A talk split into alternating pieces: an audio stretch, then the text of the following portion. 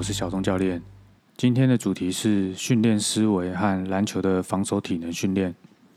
之前讲完适合三 D 球员的防守滑步训练之后，就一直有朋友问我能不能够针对防守体能的部分做一个比较完整的分享，所以就用这集的机会来跟大家做说明，然后也结合 IG 上面的图片还有影片，来跟大家建立四个主轴，分别是。我在训练的时候做了什么？第二个是我怎么做？第三个是为什么要做这个训练？最后是判断我应该做什么训练。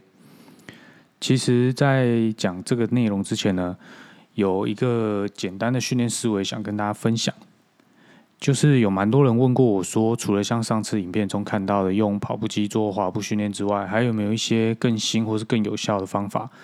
呃，可以推荐大家。或者是有一些更好的方法，他们没看过的方法可以拿来使用。在这边我就要先说，训练的概念基本上不是在追求没有看过的方法，而应该是去寻找为什么要使用这个方法。在说明这件事情，我举了几个例子。第一个例子就是重量训练。普遍现在来说，大家应该都有意识到，篮球员应该要做重量训练吧？不过其实还是有一些。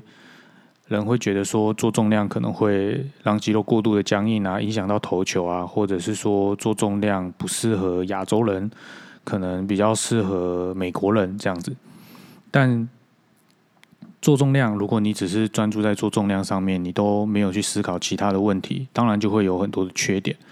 可是你也不能说做重量没有优点啊。所以最重要的来说，还是你怎么使用重量训练，你怎么运用这个工具去帮助你达到目标。而不是完全放弃它，什么都不做。第二个例子应该大家就比较熟悉了。我要讲的是核心训练。核心训练好吗？挺好的。尤其是现在疫情的时间，在家里面几乎就只能做这类型的训练。大概在二三十年前，核心训练在台湾其实都蛮有名气的，大家都趋之若鹜。可是，在近几年来看，队伍里面会规律的把核心训练当做训练的内容的球队或者是选手，其实并不是很多。核心训练一直练下去会持续的进步吗？其实不会，所以有些人会发现他做到一个地步的时候，没有再持续明显的进步，他就放弃了。慢慢的，你放弃了这个工具之后，他可能就再也不会出现在你的训练安排跟思维里面。所以说，不是因为核心训练不好，而是我们不知道为什么要做核心训练，或者是什么时候应该要做核心训练。最后一个例子，大家可能会有点例外，就是。不是所有的球队都会把跳绳安排在训练的主轴里面，但其实跳绳是不是一个好的训练呢？其实是。可是为什么不是大家训练中最常出现的内容呢？我也不知道原因，或许是因为它看起来太简单，或者是它跳了并没有明显的让你觉得变得更强。但跳绳的确是一个很好的训练，至少在神经肌肉的方面的刺激，它都保有很好的强度，而且。训练模式也很简单，在团队的执行上也相对容易。另外一个举个反例，就是大家很常在思考效果，就是这样子做潮不潮，这样子做新不新，屌不屌，是不是从国外回来的？然后一直想要学很新的方法，但却不是思考训练为什么要这么做。那我举的反例就是所谓的慢跑或者是耐力冲刺训练型的类型。这样的类型训练，其实在很多的球队跟选手都会做很多。老实说，我自己带选手也做蛮多的。但是，大家有没有想过，你在跑的这些耐力内容，到底有没有实际上帮助你进步？进步在哪里？有氧、无氧，还是磷酸系统，还是专项的能力适应呢？很多人其实都答不上来。也许有一些选手或者是教练会说：“哎，不会啊，我觉得他。”跟上一次比赛比起来，他有这样子跑，这次比赛看起来更轻松。不过，这其实是一个非常笼统的回应跟评断方式，因为你上一场打的内容很累，是因为对手太强导致你太累，还是因为这一次的对手太弱导致你太轻松？就算是同样的队伍好了，在比赛的进行过程当中，难免也有节奏上跟战术上的变化跟应用，你守的人也不一定都是同一个，你执行的战术也不一定是同一套。攻击的机会也不一定是同一个地方，所以说在这样的执行下，拿来评估这一套训练方法是好是坏，似乎有点自我催眠的作用，不一定是一个很好的评断方式。当然，训练最终还是要回到赛场上，但是如果在比赛之前的所有的评估都用模棱两可的方式去感觉，最后可能会与你的目标会有一点差距，这点我觉得是比较重要的。讲完这个，就回到我们今天的主题：防守滑步的体能训练应该要怎么做呢？呃，今天我会先跟大家建立一个结构，在 IG 的图片上，我举了四个重点，就是防守滑步的体能呢有四个大要素，第一个就是耐力。上次的影片有跟大家说明了，就是磷酸系统是一个很重要的耐力系统。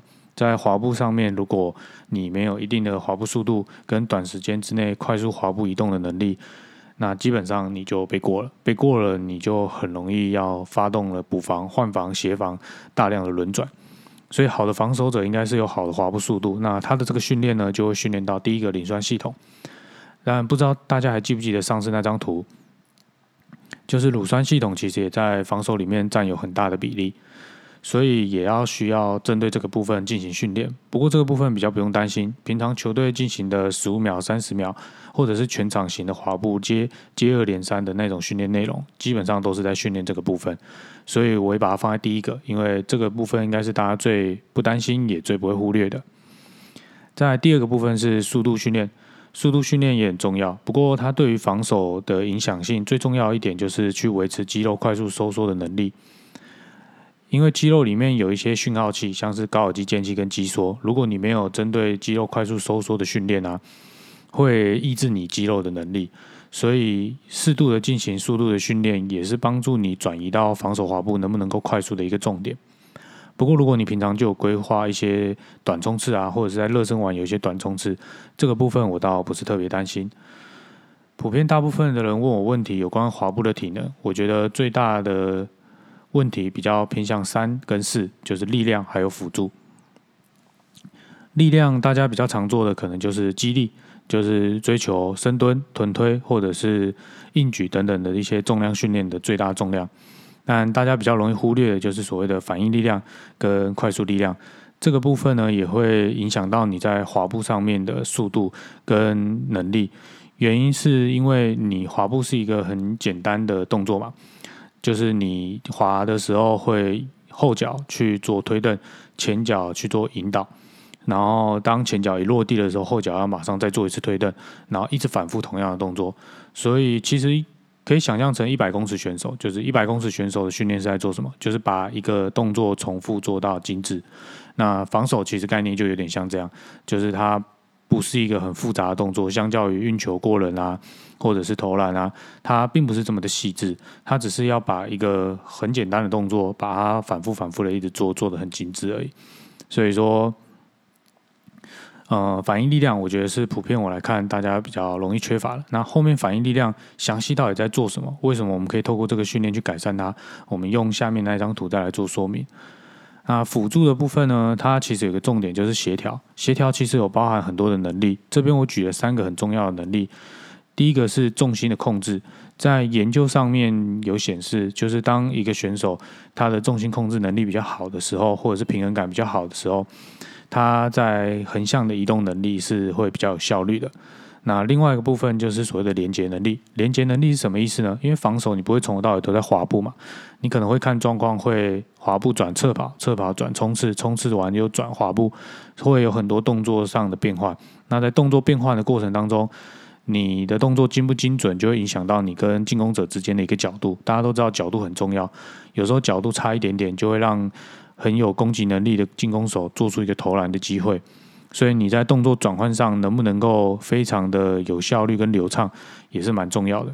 再就是方向能力，方向能力就是大家应该会有印象，常常在追防的过程当中，或者是在做滑步转换方向的过程当中，你会发现你的前倒脚转换方向之后出现的位置，并不是你想象中的那个位置。你看着进攻者在进攻，你会有一个期待最理想的移动位置。但如果你的脚跟你想的不一样，有时候你就会产生过度靠前或者是过度 open 的状况。太靠前面就是犯规，太后面 open 就会产生一个攻击的空档。所以说，如果能够掌握方向的感觉，对于你在防守滑步上会有比较大的明显帮助。那最后就是核心稳定哦，这个应该大家就比较没有问题。好的核心稳定帮助你上下半身的协调，也帮助你稳定住上半身的移动，让你的手可以做出有效的干扰跟超节的动作。那至于刚刚提到的什么是反应力量，反应力量呢，就是一个很简单，但我觉得很容易让人忽略的概念。我们针对反应这件事情呢，去做一个简单的说明。以滑步来说，呃，这张图中间的那个是所谓的肌肉定位讯号。当我们接到一个刺激的时候，一开始它会把这个讯号从脚传到大脑。那传到大脑的这段时间，这个神经讯号时间叫前期时间 （for period），所以它就是一定会存在这段时间嘛。那你传到大脑之后呢，你势必也会同步的接收视线的讯号。那视线的讯号传到大脑也会有个 for period，然后结合这样的讯号之后呢，你会做出所谓的决策。那我们叫 premotor reaction time。这个决策的时间会告诉你你要往哪个方向滑步，滑多大步，然后要不要转向等等。这个就是所谓的决策的时间。再来，你决定好你要怎么动作、操作哪些肌肉的时候，去完成这个动作，你又会再传递一个讯号，从大脑透过神经巴拉巴拉巴拉，然后传到你要控制的肌肉。这个传递的时间就叫动作反应时间，叫 motor reaction time。那这段时间结束了之后呢，才是大家可能比较印象中就是动作开始移动了，叫做 movement time，动作时间。那动作时间这个部分呢，就是大家真的看到一个人滑步开始产生下一次的移动。这个整体来说，决策时间、动作反应时间加动作时间这三个时间加在一起叫做动时间 （response time）。也就是说，我们在训练滑步的过程当中，透过反应力量的训练是在做什么？就是要大幅度的去缩小做动时间。刚刚我们是不是有讲到滑步其实是一个简单的动作，但是我们要持续的透过练习让它精致。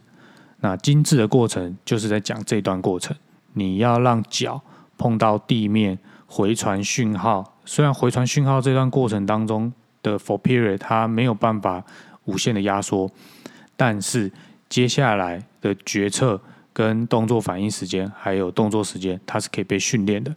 也就是说，你可以想象，你每一次的滑步，你的做动时间都非常的长。那你在防守一个进攻球员的时候，你绝对不会只是推蹬一次、滑步一次，你一定是连续非常多次的推蹬。那这个连续非常多次的推蹬，就会连续引发多次的做动时间。所以，如果这个做动时间你每次都比别人慢零点零一秒，那十次之后你就会慢零点一秒。很多人都会说啊，十次滑步慢零点一秒，差距在哪里？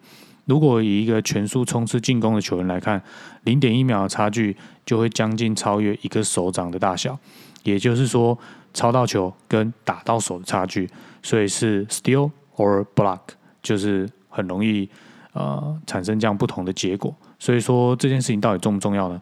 嗯，就见仁见智吧。哦，至少对我来说，呃，能够把这件事情的时间尽可能的缩短，也就是。让这个选手能够在防守上面有更多的判断时间，以及更稳定的身体移动形态。那在影片里面可以看到，就是我一开始会透过脚椎的训练。去帮助选手提升他髋关节的活动度啦，还有脚蹬地的一个能力。因为不是每个人都对这个动作这么的熟悉。虽然他平常会滑步，但是如果我们把动作拆解的时候，他不一定能够做得很好。所以我们会先拆解这些动作，让他熟悉了之后，我们再往下一个地方靠近。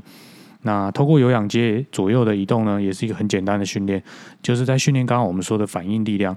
我们让他的脚离开有氧阶落地之后。一接触到地板，就要快速的把脚抬起来。那这个过程其实就是在训练反应力量，在缩短我们的做动时间。那做完简单的有氧接之后呢，我们就会进行到下一个部分，透过脚椎跟横棍的方式去做出三角形的身体移动。那这身体移动在干嘛呢？不知道大家还记不记得刚刚有提到的辅助训练？叫所谓的重心控制，就是什么叫重心控制？就是你身体人脚步在移动，但是身体也要跟着移动。但这个移动呢，不能过多，不能过少。过少你会有 delay，如果过多，你就会向前，会让你的 leading feet 产生一个比较大的作用。那大家都知道，如果你的重心偏向 leading feet，你就会没有办法有效的呃转变方向。但这不是我们希望在防守的过程当中看到的。所以，透过这个简单的训练，可以帮助选手去了解到他身体重心在移动的时候变化，应该要怎么去做调整。很多人说啊，这样就可以了吗？为什么这个训练那么简单？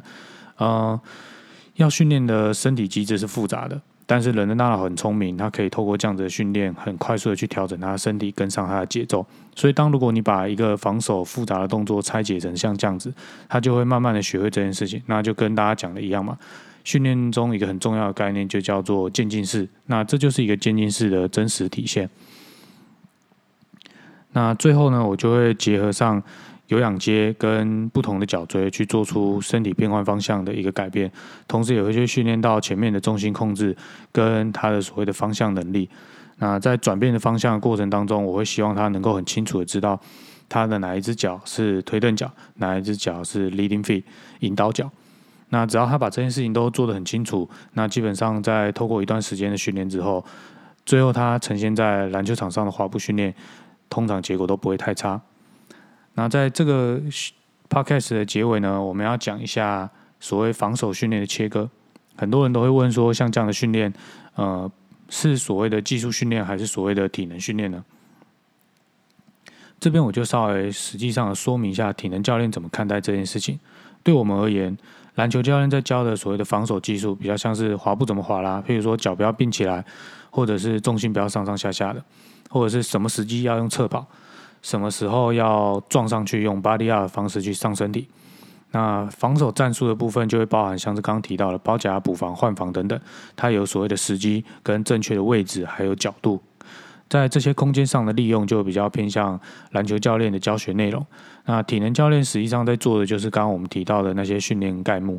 不过，呃，大家会觉得比较尴尬的是，为什么做起来感觉很像在做滑步训练？当然了，因为从图中就可以很清楚的交代了这件事情，就是技术、战术跟体能有时候往往没有办法很独立的拆开来，都会有一定的交叠。所以说，做体能教练的你一定要很清楚的知道说，你在做这项的训练的过程当中，你希望改善他们的生理机制是什么？那你在训练的过程跟安排还有切割上才会越来越合理，不然就会跟战技术上没有所谓的区别，就只是单纯的在滑步，但选手却没有在改变。所以你给的 Q 跟 hint 一定要非常的清楚，让选手知道说做这项训练的意义跟目的在哪边。最后呢，大家就要回答到刚刚的一开始的问题，就是我们要怎么判断我的选手应该要做什么？前面提到了所谓的耐力、速度、力量跟辅助，那我的选手应该要做什么呢？其实很重要的有两个方式，就是你的体能教练一定要有养成习惯去做测试，透过检测的方式看着数据回应选手身体的状况。你才可以掌握出你下一个训练的方向应该要在哪里，然后搭配周期化的一个概念，有些事情要先做的要先做，要后做的要后做，可以一起做的我们再考虑是不是要一起做，不是所有缺乏能力我们都可以一起做的，因为一个人的身体是有极限的嘛，他又要练球又要练体能，其实全部吃下去是基本上不太可能的，所以我们必须去衡量这个机体，人就像是一个机体嘛，所以我们要放帮这个机体去做一个谨慎的评估，看他能够练到哪个地方。那相对来说，这也是大家比较在乎的一个问题，就是如何降低受伤的训练风险。哦，这就是我们在做的一个部分。那另外一个部分呢，很重要，就是说你要去观察平常他在篮球场上呈现的样子，以及他下半身以及上半身协调的一个状态，可以透过录影的方式。其实现在手机都非常的发达，你只要定位好肩膀线或者是。呃，脊椎线还有它的髋关节线，你就可以非常清楚的知道它在滑步的过程当中是不是有所谓重心偏移，或者是透过慢动作来回放它的角度，脚步是不是在移动的过程当中有过度粘着在地板上的情况。那当然啦，做完这两项的评估方式之后，整个训练方式就会比较有明确的目标。不过有的时候因为选手过度的疲劳，这个评估也要变得相对的谨慎。不过整体来说，只要有这样子做，要练什么，要怎么做，跟最后为什么要做这个，应该在大家的脑海里会有一个比较清楚的概貌。那我们今天的分享就到这边了，拜拜。